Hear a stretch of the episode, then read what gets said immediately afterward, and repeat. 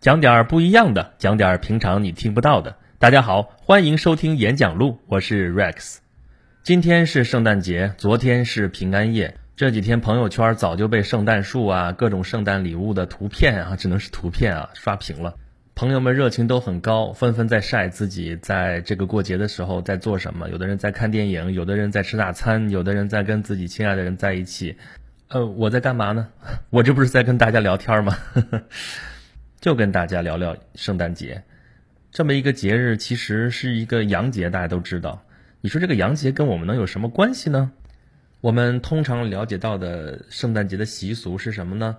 啊，会有圣诞树，有圣诞老人，对吧？圣诞树上就是挂着各种各样的小礼物，顶上有一颗星星，说是那是大卫星，然后下面挂着各种不灵不灵的小礼物。圣诞老人呢，就是一个穿着一身红色衣服的白胡子胖老头，每天都笑呵呵的。据说他住在北极，每到圣诞节期间呢，他会驾着驯鹿拉的雪橇，载着满满的礼物到各家各户去分发。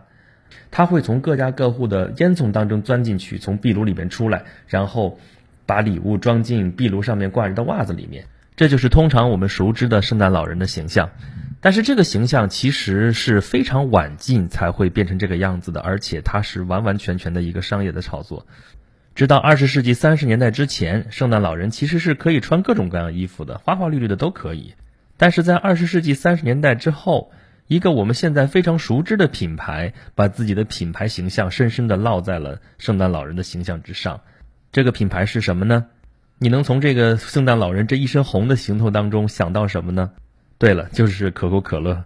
所以说，我们现在能看到的这个圣诞老人的形象，我们。觉得可能是约定俗成的这么一个形象，其实只不过是一种商业炒作的一种手段。当时的商业宣传用的是可口可乐的形象，这个形象到现在已经深入人心。我们不得不说，商业的力量真的是非常的强大。但是这个形象为什么就那么深入人心呢？只是因为圣诞老人比较萌、比较慈祥、比较可爱、比较他能讨小孩子的欢心吗？是，又不全是。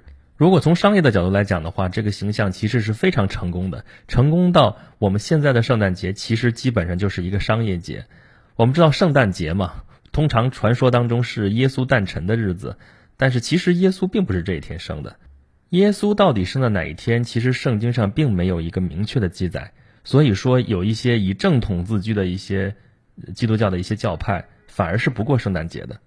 我们现在知道的这个圣诞节之所以定在这个日子，十二月二十五号啊，这个是在耶稣死了以后二百年的时间，才由当时的教会来确定下来的一个日子，而且这个日子跟耶稣诞生的准确的日子其实根本就没有半毛钱的关系。那么为什么定在这一天呢？大家想想，耶稣死后二百年大概是一个什么时间啊？那时候正是罗马帝国时期，而且当时就是在圣保罗到罗马传教之后的一段时间，这段时间。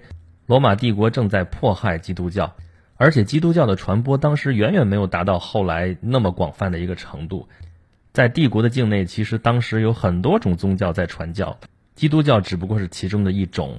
基督教要想更好的传播，就要跟其他的宗教来争夺信徒。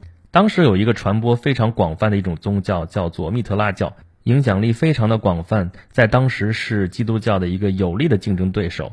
而十二月二十五号这一天本来是密特拉神的生日，后来这一天居然就被基督教直接拿过来当做了自己的节日，而且是圣诞节，就是基督教教会公开认可的耶稣诞生的日期。这也其实是一件非常奇妙的事情。还有一种说法说，十二月二十五号嘛，其实刚刚冬至过去没有几天，早年的基督教为了传教比较顺利，其实是直接利用了一些当地的习俗，把他们直接引到了基督教当中。而且大家可以想象一下，圣诞树一般是用什么树来做的？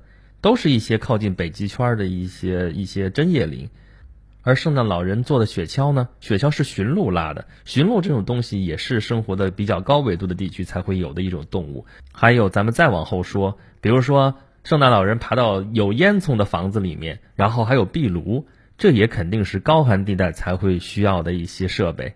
那么这些东西在基督教发源地。所在的耶路撒冷，就是我们现在说的巴勒斯坦地区，那个地方其实气候没有那么的寒冷，所以这些东西都是后来才加入到基督教的传统当中去的。而且这么多的传统，其实可能是一件一件加上去的。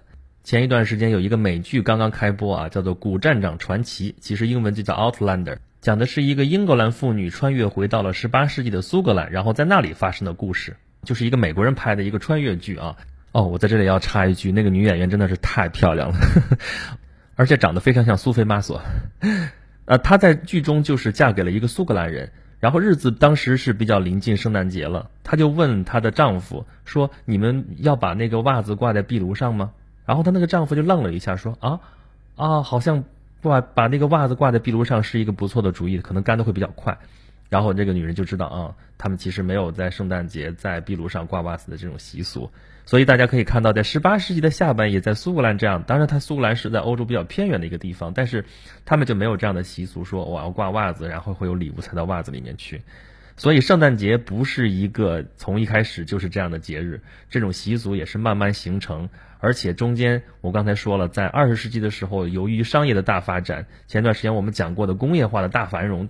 才产生了现在的这个我们看到的圣诞节的这个过法和圣诞老人的这个形象，所以圣诞节其实本身是一个异教徒的节日，是当初的早期基督教会为了争夺信徒，才把异教徒的这个节日直接拿过来当做自己的节日。而发展到现在，从全世界的范围来讲，圣诞节的宗教因素也变得越来越弱。对于很多西方国家的人民来说，这就是一个团圆节。平常居住在世界各个角落的一些亲戚朋友啊什么的，大家聚在一起，一起 happy 几天，呃，有点像我们的春节。但是对我们这样一个根本就没有基督教传统的一个国家来说，我们为什么要过圣诞节呢？借个由头玩儿呗。中国人现在就是有节就过，但是呢，好像过的所有的节其实感觉都差不多。一说过节，最高兴的就是商家了嘛，没节都要造节，有节那还不赶紧的。总之就是趁节日期间赶紧打折促销啊！别说圣诞节了，就是什么情人节、什么白色情人节、什么没有节我们也得造出个节，像双十一这种节不就是生生造出来的吗？总之有节要促销，没有节创造节也要促销，这就是商业社会的逻辑嘛。节庆是什么东西呢？我们前几期不是讲过工业化的原罪吗？工业化和商业化，工商工商嘛，是紧紧联系在一起的两个东西。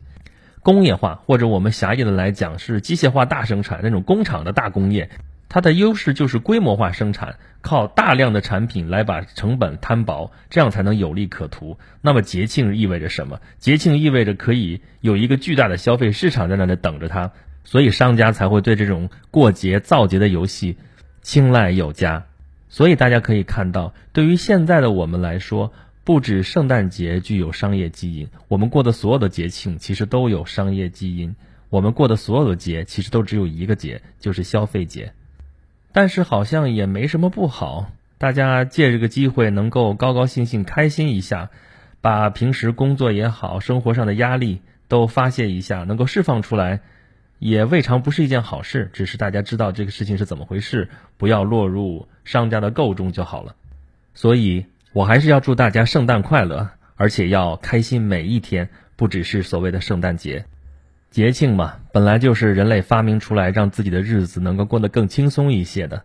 在这个工商业繁荣造就的千篇一律的世界里边，几个商业化的节日其实并不重要。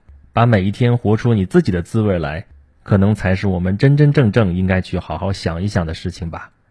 好了，感谢收听今天的演讲录。大家开开心心的去过节吧，我们下期再见啦。